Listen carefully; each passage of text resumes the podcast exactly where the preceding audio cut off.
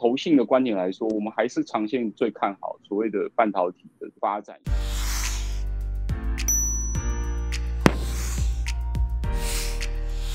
好，各位财讯频道的各位观众朋友，大家好，我是谢金河，欢迎再度收看老谢开讲。那么在这个礼拜的单元，我们在疫情当中啊，特别邀请到富邦金控首席经济学家罗伟博士，富邦投信的量化指数投资部的协理。李奇伦协理，那么大家一起来共同探讨台湾的投资的未来。那我相信在这段时间呢、啊，大家可以感受到，从五月十五号台湾宣布三级封城之后呢，那么整个疫情开始震撼台湾每一个人人心。那大家都知道，在过去这段时间，疫情出现了一个破口啊，同时呢，全台湾现在都在炒疫苗哈。那这个也就是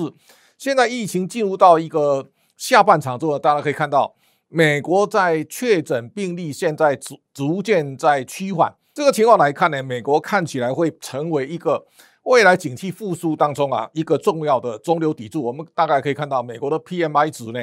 大概到六十一点四了。那同时呢，我们看到美国的物价的 PCE 啊，就是核心物价呢，现在到三点一趴。那我相信大家也在关注全球的通胀的问题啊，也包括在未来整个。疫情笼罩下的台湾的经济，我相信大家也非常的关注，所以今天要先请我们罗伟博士从总体经济呢来跟大家来分享，同时呢，我们也请的李协理啊，针对现在热门的包括半导体，也包括越南的投资啊，也给大家一些指引啊。我我们先请罗伟博士跟我们观众朋友问好一下。主持人好，各位观众大家好，很高兴有这个机会来跟大家分享我们一些看法。好，非常欢迎罗博士哈。另外，我们李协理今天荣幸来参加社长的这个活动，谢谢。好，这个我们先请罗博士啊来跟大家稍微分享一下。我相信这段时间大家比较关切，大家看到从五月十五号的三级警戒到现在，那么对实体经济呢？我们其实第一季啊，八点一六那个是好的不得了哈。那去年三点一，台湾也是出类拔萃。那今年多了这个变数，我们请罗博士来跟大家分享一下，从总体经济的角度，怎么来看台湾的未来？啊，首先我们先从一个全球的角度开始。那五月三十一号的时候，OECD 公布了一个最新的经济展望报告。他认为说，在全球疫苗施打加速以及美国的大规模的财政刺激带动之下，那预估今年全球经济成长率可以从去年衰退三点五 percent 啊，转为成长五点八 percent。美国在经济带在去年二月份陷入衰退。那在庞大的财政刺激政策跟货币政策带动下，那预计美国经济最快在今年的第三季，最慢会在明年的第一季开始复苏。那亚洲各个国家那渴望在一个外贸出口的带动之下持续的成长。然而现阶段来讲的话，从台湾开始到越南，到泰国到马来西亚，那都面临到新一波的疫疫情感染。如果说在未来两个月把这疫情控制下来的话，亚洲各国仍然有一个。相当不错表现的机会。就台湾而言来讲的话，那服务业其实受的伤害是最为深刻的。那所以说，很多的那相关的业从业人员都因此受到影响。在政府的纾困方案中间，考虑的非常的周详，但是其实有忽略到也相当重要的一块，就是打工的大学生，他们在这个过程中间，他们失去了他们的工作机会，其实会造成相当程度的影响。那如果说后续来影响只是局局限在服务业的话，那对制造业的冲击能够降到最低，那对台台湾全的经济的冲击，相对上我我们认为是说可以承受得了。好，我想 大家可以看到台湾的整个生产体系当中啊，台湾的海外生产比重大概占百分之五十三。那这一次高盛大概预估台股今年目标价，它调到一万九千点，让大家大开眼界哦。那高盛的第一个他提到台湾的总体经济当中啊，他认为台湾的营业额，上市贵公司营业额大概百分之七十二啊，它是创造在海外哦。那这个可以看到，台湾其实从出口的强劲成长到产业的在这几年当中的强大的竞争力啊，尤其在半导体的表现，我相信这是大家可以感受到。好，我们请李协理来来告诉大家，这个台股有一天是盘中大跌一千四百一十七点哦，那台积电跌到五百一十八，那联发科也掉到八百二十一块。那个时候我在讲，不要看到黑影就开枪，大家太紧张了。你可以看到，经过这个。大的撞击之后呢，台股在五月十七号创下一万五千一百五十九点的最低点，但是现在又回到一万七千点，我相信大家都非常关注。在后续，我们在下半年台股未来的展望，我们请李协理来跟大家分享。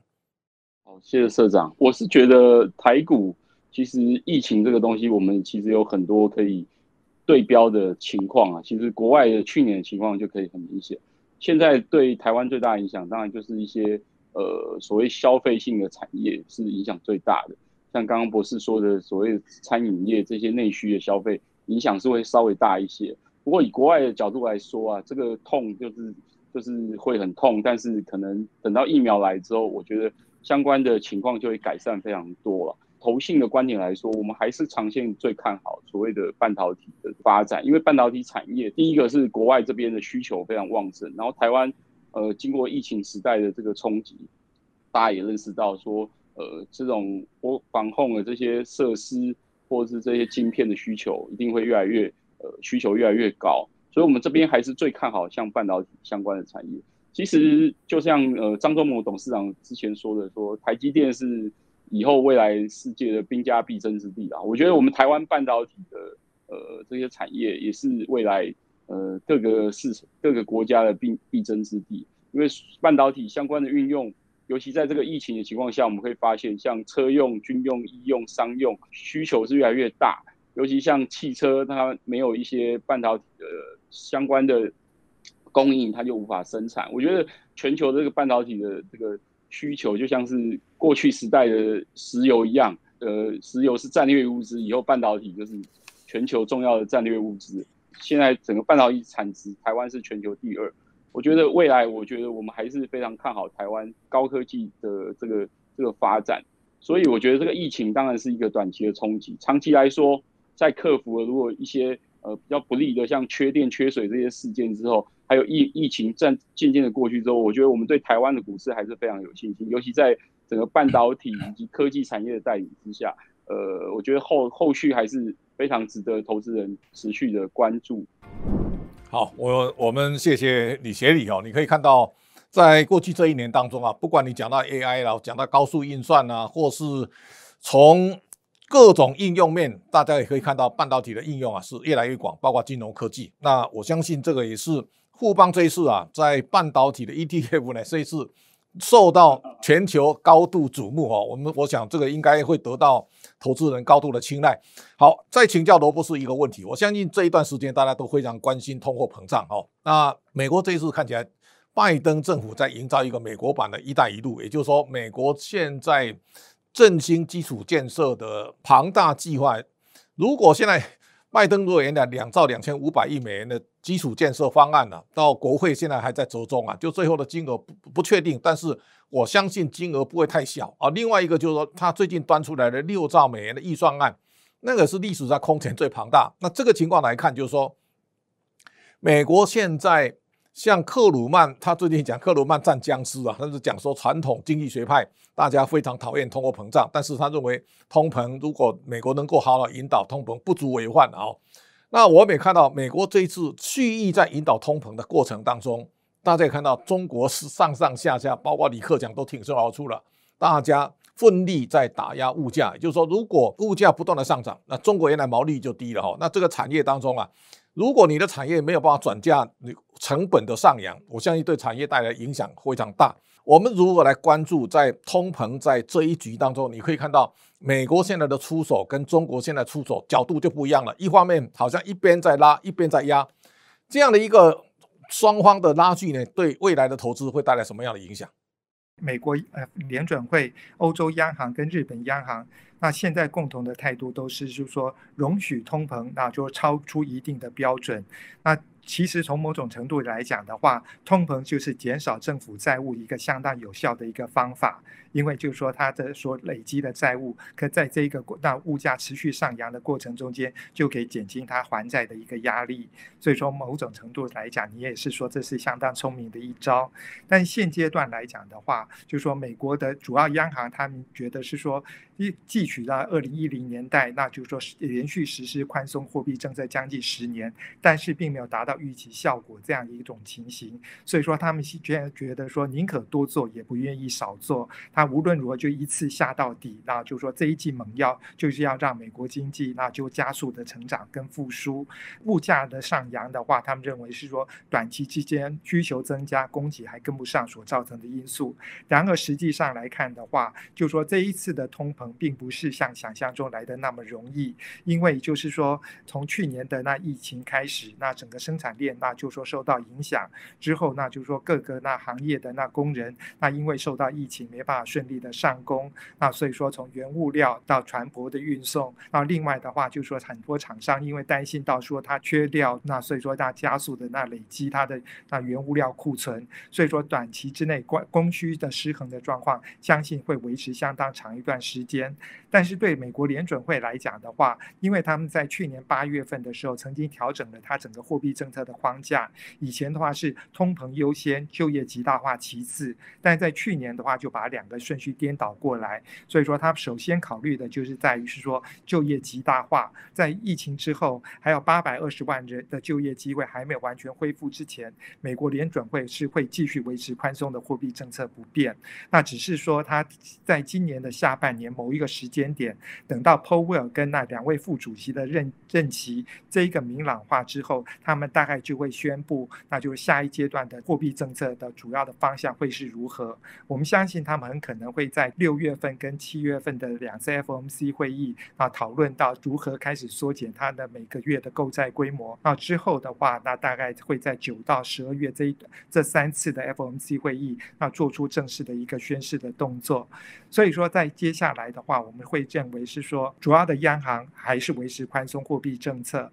那所以说，现在的话，我们发现到非常有趣的现象，在今年的那就说二三月的时候，债券市场非常担心通膨，那担心联准会那提早调整货币政策，所以公债值利率急速的攀升，但股市持续有良好的表现。但是到了那就说四五月之后的话，整个情势完全逆转，就像上个星期五核心 PCE 的大幅的增长，但是公债殖率反而是小幅的下滑。那另外一方面的话，股市反而是担心到是说，主要联准会把把那这一个宽松货币政策撤除掉之后，那对于是说那虚拟货币或者是说其他高风险、高杠杆的投资的工具来讲的话，可能会面临到一个资金短缺的问题。那至于说在中国方面来讲的话，他们现在面临到另外一个问题，因为它的 PPI 快速的上上扬，那但是那就中国政府又不希望说这一个上涨的生产的成本那转转嫁到消费者身上，那所以说中国的 PPI 上升，但 CPI 仍然相当的温和，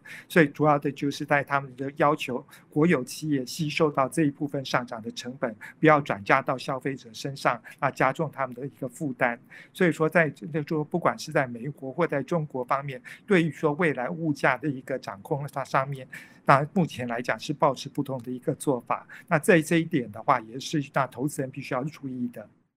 好，这个罗博士刚刚讲到这一点了，是非常有意思啊。中国的四月份的 PPI 大概到六点八哈，那 CPI 哈零点三，这中间当然落差大了哦。所以我最近就看到中国的制造业，第一个它原来毛利就非常低，这个毛利率低哦。台湾有一段时间在讲那个毛三到四啊，中国的制造业其实有大部分都是毛三到四。那人民币在今年的表现，它是非常的强劲。这个时候我看今天。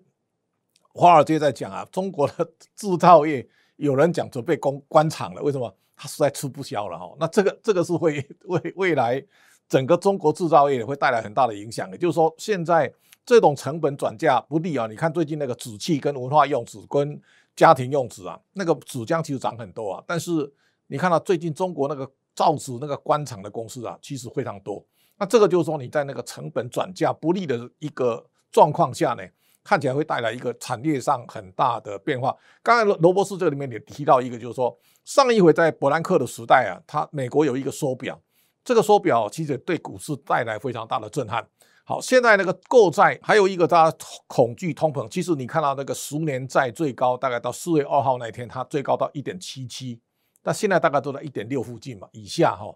所以看起来好像十年债跟三十年债的殖利率它没有更往上飙高啊。看看市场有一些不同的解读，这点再跟我们补充一下。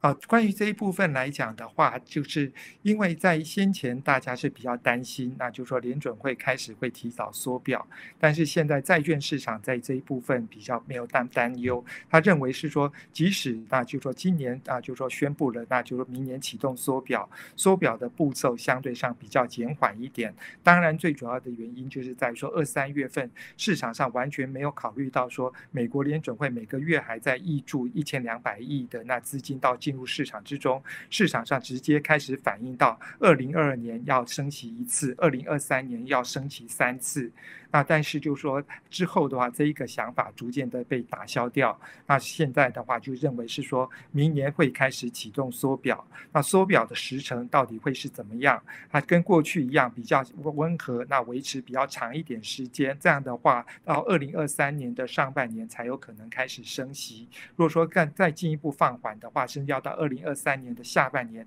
才可能开真正开始启动升息。那这当然在现阶段来讲的话，就是因为美国国的联准会每个月挹注一千两百亿的资金进入到市场之中，那市场资金泛滥，所以我们看到，那在过从上个星期五开始，美国的 Fed 所就逆回购的操作的金额，那急速的飙升，甚至一个月期的那国库券甚至出现的负的值利率的状况。所以说，现在美国的状情形是资金非常的多，但是就是说，因为股市已经在一个高原期了，大家也在对于说继续加码投资，要保持比较谨慎的态度。所以说，在这样的状况之下，就变成是说重新在思考，就是说现在还有哪些有比较丰厚的报酬开始大量购买。另外的话，美国资金也在全世界各地开始流窜，我们就可以看得到，从上个星期开始，那包括了加拿大、巴西，然后阿根廷，然后那甚至连那个瑞士，他们的股市都创下历来的新高。那所以说，在这样的一个情况是资金宽松之下的话，就变成是说很多那还没有上扬的。一个那股市，或者说还没有轮动到的一个类股的话，都有它轮动呃上扬的机会。美国这一次我还看到一个特别的数字啊，美国的人民的储蓄大概现在到六兆美元，这个也是历史上从来没看过的哦。好，这个资金到现在为止还是非常的充沛。这当中我们请李学礼也来跟我们分享一个，我知道富邦的越南基金呢卖得非常好哦。越南，因为我在二零一九年疫情之前啊，有一次整个完整看了台商的在越南投资的十几家公司。我们住在那个福智名仕啊，我早上起床一看，除了越南摩托车很多以外，我觉得越南的整个消费力呢，跟人民的这个富裕的情情况啊，如果跟十年前来对比的话，那简直无法想象哦。所以我觉得越南在在最近这几年当中啊，我我相信它的要升的程度啊。一定会出乎大家意料之外。我们知道，在三四十年前啊，越南没有办法跟菲律宾来比。现在人均 GDP 大概越南已经追到菲律宾了。那如果以未来世界工厂这样的移转来讲，越南一定是在制造业除了印度以外呢，越南可能是东协最最耀眼的一个市场。我想在这个地方，你可以跟大家分享一下越南未来的机遇，好不好？谢谢社长。这个我们在。就是发展这个产品的过程中，我们跟很多的投资人都有接触，或者在销售过程中也跟投资人聊。其实我们发现台湾的那个投资人真的对越南市场有非常高的高度的兴趣，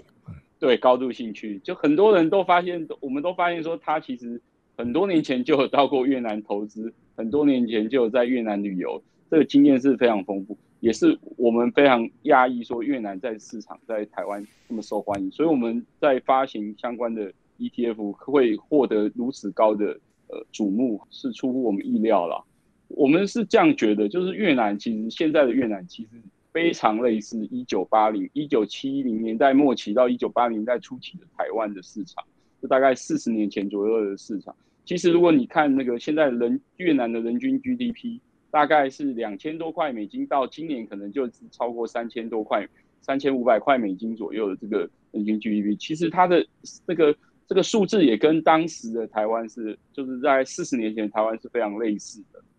其实除了 GDP 很像以外，第一个就是刚刚社长您说到的说世界工厂的部分，因为越南这边中国南方的这些工厂其实很多都转移到越南，因为越南其实现在。呃，跟中国比起来，中国的那个人力成本是上升很多，可是越南这边还是非常的，呃有有诱因让这些企业家过去投资，所以世界工厂这个移转是一个，然后再来就是我们发现像红人口红利这个也是一个非常重要的地方。越南其实现在的年轻人占比是非常高的，就是他们的人口结构是非常健康。其实这不管是对于这个传统产业的发展，还有一些以后消费产业的发展，或是金融产业发展，都是一个非常好的地方。后续其实非常期待。其实它现在的人口比例的呃健康程度是比中国要要好很多。大家可以看到中国最近开放所谓的三胎，就可以知道中国这个年轻人真的是不太够。但是越南不一样，越南年轻人。还是非常健康，属于一个成长的一个初期的阶段。然后再来另外一个就是说，政府的政策其实现在越南的政经情势是非常的平稳，然后政策上也继续明确的发展的目标了。其实这个东西也跟当年的台湾是很像的，或者说二十年前的中国、十年前中国是非常类似的一个情况。然后最后一个就是人民素质是非常高，刚刚社长也有提到，就是人民这边的素质。我们觉得越南是非常的高，种种看起来其实真的，我们这个产品的时候，我们的口号也是觉得越南就是四十年前的台湾，我们觉得也非常的得到投资人的认同。所以在这种情况下，我觉得这时候有一个越南的产品在这个台湾市场上也算是满足呃台湾投资人需求，也是觉得我们觉得长期来说也对台湾的投资效益会有一些帮助，好产品线会有一些帮助，大概就是这样。好，我相信越南哦，我们有很多不同的角度跟这个感受哈。我记得 我到越南的胡志明广场啊，我看到越南很多妇女在练瑜伽，这个如果在十五年前你无法想象哈。这个就告诉你说，他现在对健康的生活开始追求追求以后呢，就这个国家富裕的程度是上来的啊。第二个，你到越南现在跟去中国有一有一些差别。我们到越南哦，你看到所有的这个 FB 啦、Line 啦。所有的通讯系统四通八达，没有任何障碍，不要翻墙。那我相信这个越南这个当家政治人对自己的信心，我我相信这个对越南未来发展一定会有很大的帮助。我先看周投资周刊有一个同事啊，他大概在十年前他已经看好越南的发展，他把他一家大小全部都带到越南发展，啊，打算在越南深耕三十年了，所以你就知道。这一种是用身家性命在赌的哦，所以我我我相信越南应应该会有非常大的爆发跟它的未来哦。这个就是说用长期眼光来讲，我想他是用他一生的最重要的性命啊在赌越南哦。大家可以想见。好，这个时候再请教李学礼一个问题，就是说你富邦这一次也发行半导体的基金，那我相信半导体在经过去年一个奔驰以后啊，像台积电到六百七十九了哦，啊这一次回档最低到五百一十八，所以。如果完全以半导体来布局的话呢，啊，大家也非常关注，就是说富邦在这一次切入半导体的重点，那未来会从哪个哪些角角度来着眼？刚刚有回答到那个社长，就是说我们觉得半导体就是未来的所谓的呃明星产业啊，或者说战略物资啊，所以我们觉得呃台湾又是一个半导体重镇，所以呃这种主题式的 ETF，其实我们是觉得呃以长期的角度来说，我们非常看好它的发展。台湾投资人现在也是慢慢的对这种主题式的投资也开始感到兴趣，因为我们大家都知道，台湾投资人对 ETF 是很感兴趣的。然后 ETF，呃，其实大部分流行的还是这种所谓的市值型的 ETF，就是说它的权重大，它的占比就高一点。这种市值型，像台湾五十这种呃 ETF 就很受到欢迎。但是慢慢的，台湾的投资人也非常喜欢这种主题式的，因为主题式我们可以一次就购买这些产业的的发展。所以，我们富邦也是这样在想说，呃，台湾在这个产业链是非常重要，所以做这个相关的 ETF，其实除了台湾投资人以外，海外的投资人也会非常有兴趣。所以我们觉得，呃，在这个设计上，我们就是要彰显说，我们的这个半导体 ETF，它可以反映这个半导体产业的上中下游都可以很好的反映。因为如果我们单单使用市值型的这种方法来挑选的话，就很容易。因为台积电现在规模实在太大，有可能就占了五六十、七十、八十趴的 权重，所以我们还是要稍微限制一下，让它更分散。所以我们这是这个产品设计的最初衷，就让所有半导体上中下游都可以放到我们这个指数里面，这是我们设计的一个要点。然后另外我们也加入一些财务指标，因为市值型的 ETF 通常不会有财务指标，因为就是市值大就放进去，这个这个投这种投资也非常好。可是，如果我们这种主题式，我们就要稍微有点财务指标，筛选出这个整个产业链中半导体产业中更有优势的这种公司进去，发行了这个富邦的这个半导体的 ETF。其实我们呃这个期间我们也一直在募集，还有上市。呃，我们发现台湾投资人还是非常有热情，虽然疫情期间我们也非常 担心说我们的募集会不会有很大的压力，就发现还是非常的踊跃，规模非常的大。我觉得这也是代表投资人非常认同我们的产品，然后我们也很有信心，长期来说会带给投资人一些投资上的更好的收益。好，我想这一次啊，大家错过去年半导体的投资的机会。啊，这一次富邦的半导体的基金呢、也是大家重新再进场一个很好的买点哦。那我想，台湾的半导体如果从市值来看呢，从台积电、联发科到联电，然后呢联咏、瑞昱半导体，然后连环球晶到稳懋、世界先进、普瑞到中美晶，大概前十大的市值的排行榜，大概现在照这样排。但是我相信台湾，其实你可以想象得到，除了台积电、联电的重要性以外，台湾上千元的公司啊，我我相信百分之八十大概都 IC 设计，所以在这个领域当中呢，台湾是一个出类拔萃的典范。好，今天我们非常感谢罗伟罗博士哈，跟我们李协理，我们在半个小时多的一个访谈当中，大家也可以看到，在疫情当前的压力下呢，大家重新思考台湾未来的投资方向。今天感谢两位，也谢谢大家的观赏。下个礼拜同同一个时间，请大家继续收看。